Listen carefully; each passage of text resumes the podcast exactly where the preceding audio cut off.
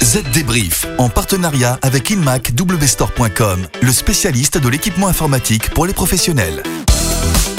Bonjour tout le monde, nous voici de retour avec Estelle pour faire le point sur l'actualité de la transformation numérique. Salut Estelle. Salut David. Alors de quoi va-t-on parler cette semaine? Eh bien tout d'abord d'une jolie histoire, celle d'une montre connectée qui a vraisemblablement sauvé la vie d'un homme. Puis il sera question de name washing sur le moteur de recherche français Quant.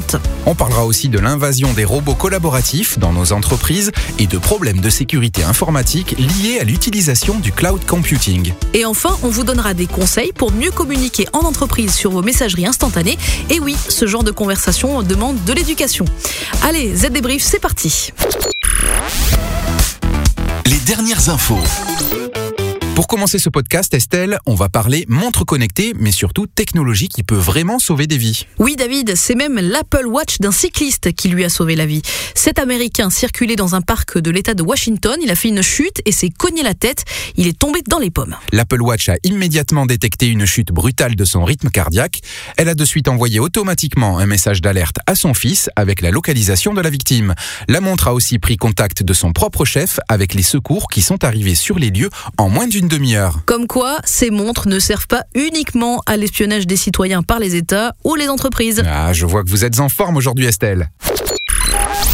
David, connaissez-vous le greenwashing? Et oui, si je ne me trompe pas, c'est un procédé marketing pour donner une image écolo à son entreprise. Une image seulement. Eh bien maintenant, il existe le name washing. Je m'explique. La société Quant vient de nommer Tristan Nito à sa direction générale. Tristan Nito, vous le connaissez, c'est l'ancien président de Mozilla Europe, une personnalité respectée dans la communauté des logiciels libres et un farouche défenseur des libertés publiques en ligne. Ah, ça y est, j'ai compris où vous voulez en venir. Avec cette nomination, le moteur de recherche français veut redorer son blason. Faut dire que depuis des semaines, il n'a pas bonne presse. Oui, celui qu'Emmanuel Macron appelait le Google français en marche a du plomb dans l'aile. La société a été mise en cause pour des hauts salaires versés à ses dirigeants au regard de maigres performances ou encore des relations pas si claires que ça entre Microsoft et Quant. Tristan Nito, arrivé dans l'entreprise en juin 2018, doit donc à présent redresser la barre. On lui souhaite bonne chance, ça ne va pas être facile. Il est question maintenant d'une invasion. Et oui, celle des robots. Pas de ceux qui sont rangés dans votre cuisine, mais ceux qu'on trouve dans les entreprises pour assister les employés. On les appelle cobots ou robots collaboratifs. Ok, on les connaît, alors pourquoi en parler? Eh bien parce qu'ils multiplient leurs compétences et que les domaines et les secteurs dans lesquels ils interviennent sont de plus en plus nombreux. La Fédération internationale de robotique relève une croissance de 23% des installations annuelles de robots collaboratifs de 2017 à 2018. En 2018, près de 14 000 nouveaux robots ont été installés et ce nombre pourrait même doubler en trois ans. Ces chiffres sont particulièrement révélateurs car certaines des industries qui utilisent des robots depuis longtemps ont connu ces deux dernières années euh, des difficultés économiques, ce qui indique que l'automatisation s'est étendue à de nouveaux secteurs. Et on apprend aussi que la Chine continue de régner en maître sur le marché mondial des robots industriels. Elle détient à elle seule 36% du nombre total d'unités installées, soit plus que le nombre de robots présents en Europe et dans les Amériques réunies. C'est donc effectivement une invasion. Allez, je vous propose de faire une petite pause pour y réfléchir avec la pub.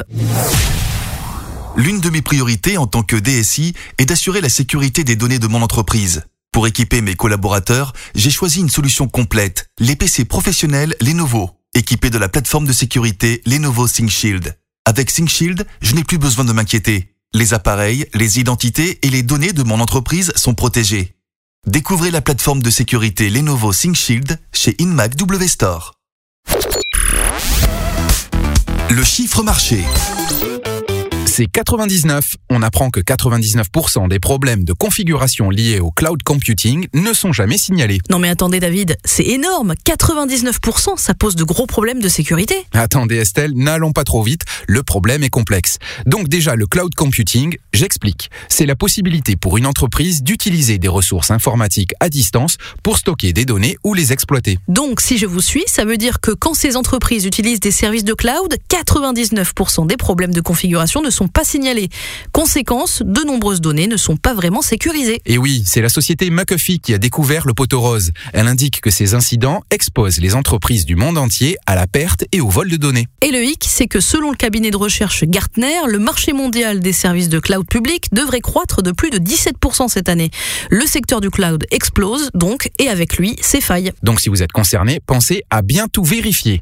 Un conseil, consultez le site ZDNet. Les bons conseils y sont prodigués. ça peut toujours être utile. Et justement, vous parliez de préconisation.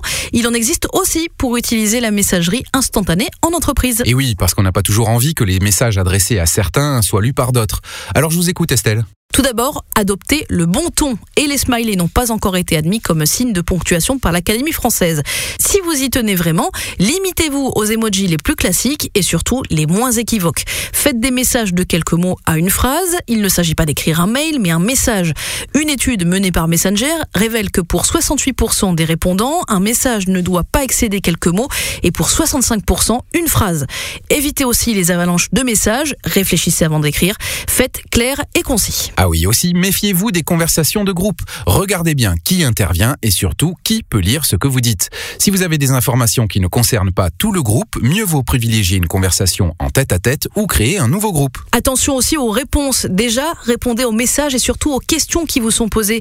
Il n'y a rien de plus frustrant que de devoir attendre. Si vraiment vous n'avez pas le temps, évitez de répondre uniquement vu.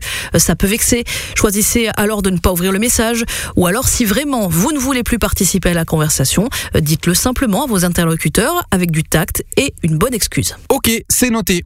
Et c'est la fin de notre Z débrief hebdomadaire. Rendez-vous la semaine prochaine. Ah au fait, on vous l'avait promis, il arrive. ZDNet, le mag, sera diffusé la semaine prochaine. Et on vous dira tout sur les ransomware avec un invité de marque. À, la, semaine, prochaine. Z Débrief, en partenariat avec InmacWstore.com, le spécialiste de l'équipement informatique pour les professionnels.